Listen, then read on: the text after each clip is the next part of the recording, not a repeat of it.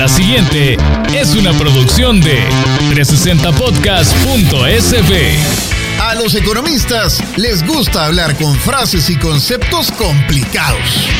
Globalización. Impuestos progresivos. Política monetaria. Reservas monetarias internacionales. Hiperinflación. Utilidad marginal. Tasa de amortización. Ya es hora de hablar de economía, pero en cristiano, en términos digeribles para todos. Y este podcast es para eso. Presentamos a Mariana Belloso en Economía Masticada.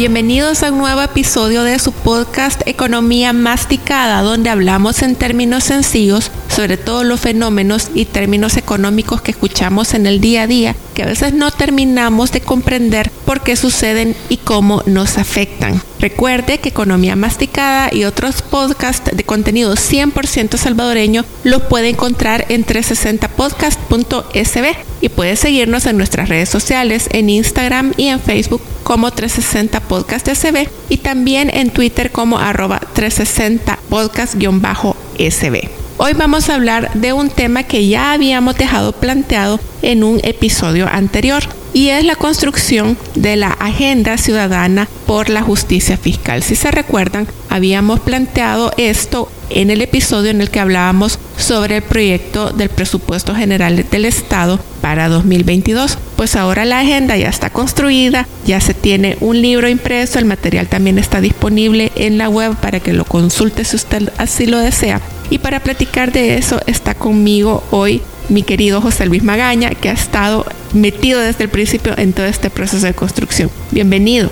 Hola, hola Mariana, muchas gracias por el espacio, por la invitación. Un gran abrazo también a los amigos, amigas que nos están ahí escuchando. Bueno, y qué mejor que hablar con la fuente de primera mano de cómo se hizo todo este proceso. Así que para iniciar los invito a que se pongan cómodos e iniciemos con el aperitivo.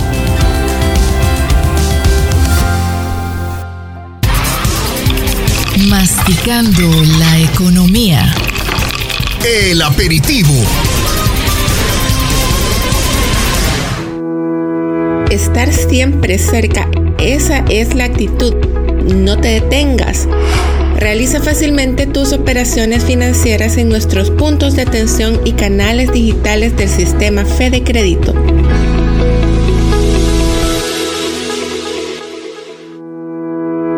José Luis, ahora sí. Quisiéramos que empezaras contándonos cómo surge la idea de construir esta agenda ciudadana por la justicia fiscal y en qué consiste. Bueno, creo que esta es una idea o un proceso que viene ya desde hace varios años, que se ha venido trabajando entonces con diferentes redes, organizaciones, comunidades, se había venido estudiando el, proyecto de presupuesto. Decíamos dos cosas vea, este, al inicio de este año.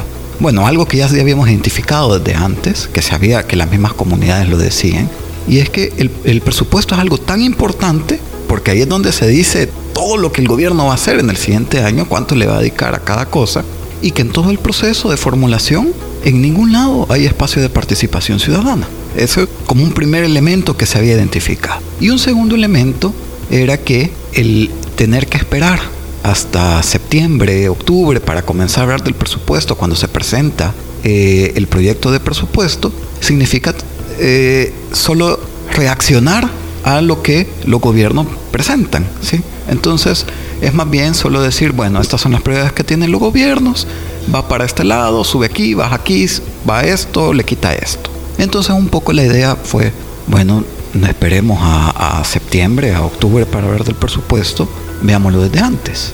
Y si en el proceso de formulación del presupuesto no hay espacios de participación ciudadana, nadie nunca nos pregunta qué debería de contener el presupuesto, bueno, pues hagamos el proceso para tener nosotros y nosotras la propuesta de entrada. Idealmente es lo que se debería de hacer cuando se plantean los proyectos de presupuesto y todavía en un terreno más utópico, hacerlo de manera plurianual, hablar de apuestas de mediano y de largo plazo del tipo de país que queremos y a dónde es que hay que poner los recursos para poder construir ese país. En este proyecto y en esta construcción de la agenda ciudadana José Luis, eh, como economista y otra gente de altavoces, de otras organizaciones de la sociedad civil, se fueron precisamente a las comunidades, a la zona rural, a, a las poblaciones, a hablar con mujeres, con jóvenes, con todas estas personas que nunca nadie les pregunta el tipo de país que quieren. Y dentro de la agenda se usan términos que a mí me parecen bastante bonitos, que es por ejemplo, ¿qué soñamos? El país que soñamos y cómo quisiéramos construirlo. Y a partir de eso se construye este documento que está aglutinando todos los insumos que ellos recogieron en este proceso. José Luis, ¿en qué periodo lo hicieron? De hecho, eh, según la ley de administración financiera, eh, la formulación del presupuesto debería comenzar en abril de, cada año, para el siguiente año. Pues nosotros y nosotras comenzamos en abril en este proceso de, de, como contabas, de ir a las comunidades, de trabajar con redes, con organizaciones comunitarias, con organizaciones sociales, mujeres organizadas, cooperativistas, juventudes. Un poco la figura es este, que, que ahí mismo salió en los talleres y me pareció bien bonita. Y es que decían, bueno, si uno quiere construir una silla, antes de, buscar la madera, buscar los clavos, antes de eso, hay que imaginarnos cómo va a ser la silla. Entonces un poco esa es la idea detrás de la agenda. Este, si queremos construir ese país que soñamos, pues primero tenemos que decir cómo es, imaginarnos cómo es ese país que soñamos, cómo se vive, cómo se come, cómo que se baila, otro país diferente. O sea, teniendo en cuenta que sí es posible construir de manera diferente. Porque a veces cuando ves todo el golpe de realidad que, tenemos en el día a día, pareciera que tenemos siempre un panorama oscuro, pero eh, decimos, no, no, no tiene que ser así las cosas. Se pueden hacer cosas de manera diferente se, y se están haciendo cosas de manera diferente. Solo que muchas veces no están visibilizados y no es algo que vemos en el día a día, no está en Twitter, no está en, en, en la tele o, o en Facebook, sino que está ahí en las comunidades, haciendo cosas sencillas, pero que significan un gran cambio en cómo vemos la vida y cómo nos organizamos. Y para hablar precisamente sobre estos temas y precisamente de las áreas también en las que se ha dividido esta agenda, que ha sido el fruto de todo este proceso de consulta, de diálogo, de escuchar a la gente, vámonos directamente al plato fuerte. Masticando la economía. El plato fuerte. Seguimos con José Luis Magaña, economista, miembro de Altavoces y también parte del equipo que ha construido este documento de la Agenda Ciudadana por la Justicia Fiscal, que realmente es un compendio de todos los insumos que ellos recogieron, nos estaba contando desde abril de 2021 sobre el tipo de país que queremos como sociedad salvadoreña y cómo podemos construirlo. Nos estaba comentando él que la primera fase fue imaginarnos ese país en el que queremos vivir y precisamente en ese proceso de construcción de ese país que queremos vivir, ellos han dividido la agenda en diferentes áreas que van desde el agua hasta el uso del suelo. José Luis, ¿nos podrías comentar? A ver, una cosa que decíamos en esos talleres también es que no nos podemos quedar soñando. Soñar es el primer paso, pero no nos podemos quedar soñando. Es importante darle forma a esos sueños. Es importante darle suelo, darle realidad a esos sueños. Entonces decían, bueno, a partir de esos sueños que se tienen, cómo esos sueños se convierten en propuestas concretas. En, en, propuestas concretas que pueden llevar a cabo el gobierno central, las municipalidades, las articulaciones de las diferentes instituciones públicas, ¿no? Y a partir de eso dividimos como en dos grandes partes la agenda. Por un lado, todo el, tema del país que soñamos y, y, las propuestas concretas, tanto en temas de agua, alimentación y agricultura, porque a veces vemos alimentación y nos, se, nos vemos al, el, costo de la canasta básica, ¿no? Pero también todo el circuito de, alimentación tiene que ver con la producción de los alimentos misma, ¿no? Entonces, ¿cómo podemos ir creando esa sinergia entre consumidores, productores, productoras? Porque es bien importante que en muchas ocasiones las mujeres rurales no son reconocidas como productoras incluso rapidito, este, una de las cosas que salí, que ha sido una, es importante. Y algo tan chiquito, que en el DUI, cuando uno le pregunta en la profesión o el oficio, este, las mujeres rurales no se pueden poner como productoras agropecuarias. Y como no se pueden poner como productoras agropecuarias, no pueden acceder a programas de, del gobierno, programas de paquetes agrícolas, a programas de subsidios, a programas de asistencia técnica, porque no están reconocidas como productoras agropecuarias. ¿Por qué no pueden? Por el misma, la, la, la misma composición está el rubro de productores agropecuarios, pero no como productor. Son a ellas se, cuando van a poner en el DUI, las catalogan como amas de casa. Entonces, solo ese tipo de, cositas no tan pequeñas parecería, pero que implican un enorme cambio en la forma de, cómo concebimos el tema alimentario. Eh, hablamos también de un país que permite el acceso a la salud, pero no solamente eh, cuando me enfermé, sino acceso a la salud preventiva, a la salud territorial, ¿no? que no se tenga que ir caminar kilómetros para ir al hospital, sino que el fortalecimiento de las redes territoriales de salud. Y bien importante también que siempre ha salido el tema de salud mental, que a veces se deja de lado y que es bien importante que se vaya retomando el tema de la salud mental.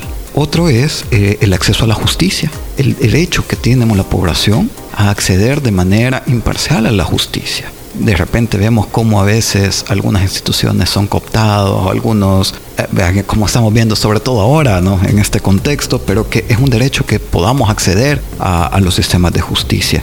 Y, y, hablando de eso también, otro tema importante creo es el tema de seguridad, vea que todavía sale. O sea, por mucho que se abre del, de control territorial y eso, dentro de las comunidades, eso es todavía un tema sumamente sentido, el tema de la seguridad. Pero hay una frase que decía alguien en Aguachapán, bien bonita, en tema de seguridad. Es que aquí nosotros queremos paz, no queremos más militares. Ya eso te dice el enfoque de seguridad.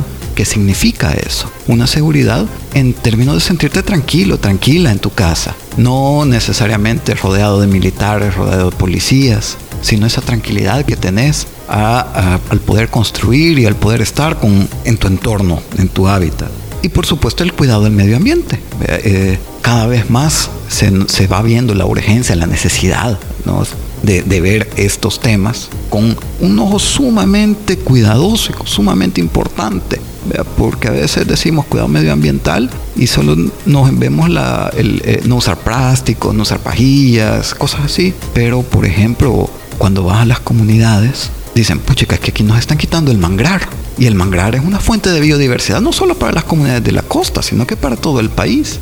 Entonces, y estamos perdiendo el manglar, una de las principales amenazas es la producción de caña, no del monocultivo de caña. Entonces, ¿cómo ir generando esas, esas dinámicas territoriales también? ¿Cómo ir vinculando esas dinámicas locales también en las políticas nacionales? Y que nos sintamos también nosotros y nosotras en las redes sociales, en estos espacios, esas luchas también, también son nuestras luchas, pues. Vea, este, la, las señoras que están allá en, en Huizúcar, porque una empresa quiere talar eh, unas manzanas, 54 manzanas en la cordillera del Bálsamo, no es solo problema de las mujeres huizucareñas, o sea, la cordillera del Bálsamo.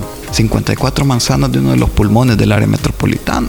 Entonces, o la, noticia que está saliendo últimamente de lo que se ha hecho en Antiguo Cuscatlán, de que se puede urbanizar. La zona protegida. La zona protegida también ahí en, Antiguo Cuscatlán. De nuevo, no es solo un problema de, de, de, las comunidades aledañas ahí, es un problema de todos y todas. Entonces, un poco esa es la idea, ¿no? Ir generando las propuestas. Ir, en cada uno de estos temas hay propuestas concretas de qué hacer y propuestas de política pública de cómo avanzar en estos temas. Creo que un punto importante acá es que si bien los pasos siguientes son que estas propuestas lleguen a las instancias de toma de decisión, a quienes están ostentando el poder en estos momentos, también poder visibilizar todas esas problemáticas y estas luchas que no tenemos presentes en el día a día, ya sea porque no son cercanas a nuestro entorno o porque simplemente no se les da tampoco espacio en los medios tradicionales. Eh, ¿Cómo pudieron percibir ustedes, por ejemplo, desde la perspectiva de la población, los retrocesos que ha habido? Porque en algunas áreas como la descentralización de los servicios de salud, eh, los esfuerzos por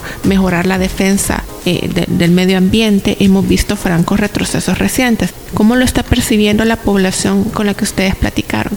Hay varias cosas que ya se están comenzando a sentir en los territorios. Bueno, hay, hay una clara conciencia de los retrocesos que se están dando, que se están viendo reflejados ahí en que ha aumentado la conflictividad territorial, sobre todo por el tema de los recursos naturales. Eh, eso ha generado, o sea, este, se, ha, se ha disparado ahorita todo el tema de la conflictividad territorial vinculada a recursos naturales. Por aquí tenemos cerca el Valle del Ángel, ¿no? ahí entre Apopa, Nejapa, es en las faldas del volcán de San Salvador tenemos allá en, Aguachapán donde incluso hay líderes y lideresas comunitarios que han sido detenidos. En Tacuba también hay líderes comunitarios, defensores del agua, que han sido citados a los tribunales en procesos de investigación. En Zulután también hay conflictos territoriales por, por la defensa del agua. Entonces, ese tipo de conflictos últimamente se han visto todavía más exacerbados. Exacerbado.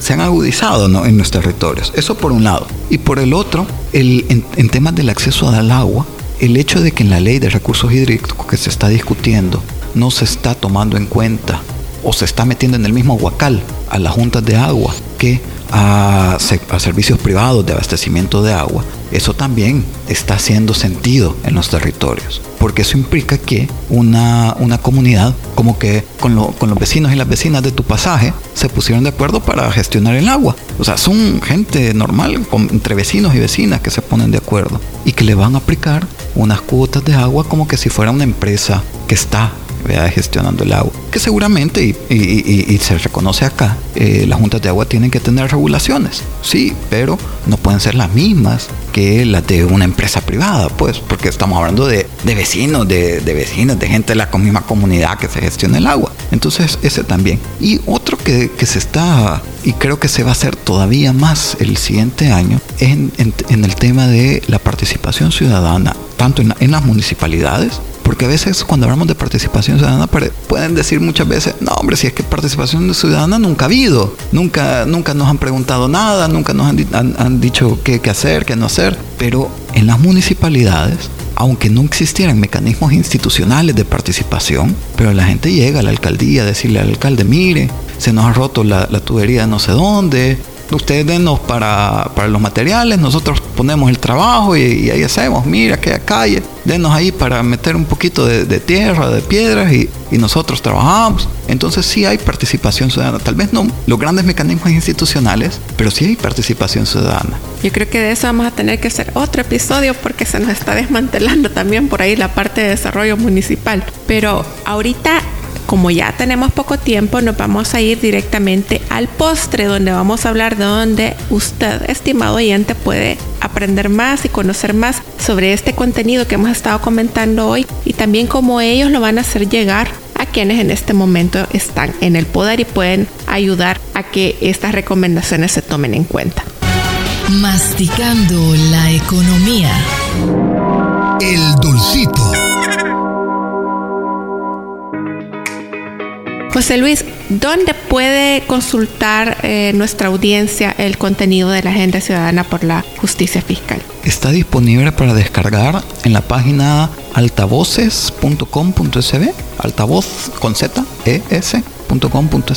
Ahí está para descargar. También está disponible en las cuentas de las redes sociales, también altavoces, en Twitter, en Facebook. Ahí está. En, Twitter, de hecho, está como tweet fijado el documento para descargar el, documento. Este, se han venido haciendo también presentaciones territoriales en diferentes comunidades, diferentes municipios, de cómo, de, qué es lo que contiene la, la agenda. E incluso en las redes sociales también, además del contenido de la agenda, también podemos ver, hemos estado intentando dar datos del proyecto de presupuesto del 2022 para contrastar el contenido de la agenda con lo que se está proponiendo de parte del, del gobierno. Eh, y también eh, estamos en el proceso de, eh, de, un abordaje también más territorial, de cómo las comunidades también se apropian de, esto, de estos mensajes que son construidos por ellas mismas.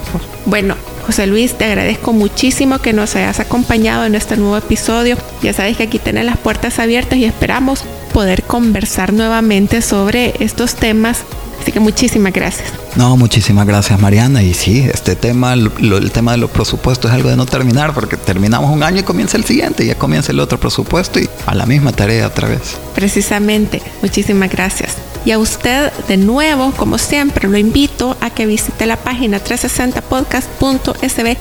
Puede suscribir a este y otros podcasts 100% salvadoreños. Síganos en nuestras redes sociales, en Facebook o en Instagram como 360 Podcast SB o en Twitter como arroba 360-SB.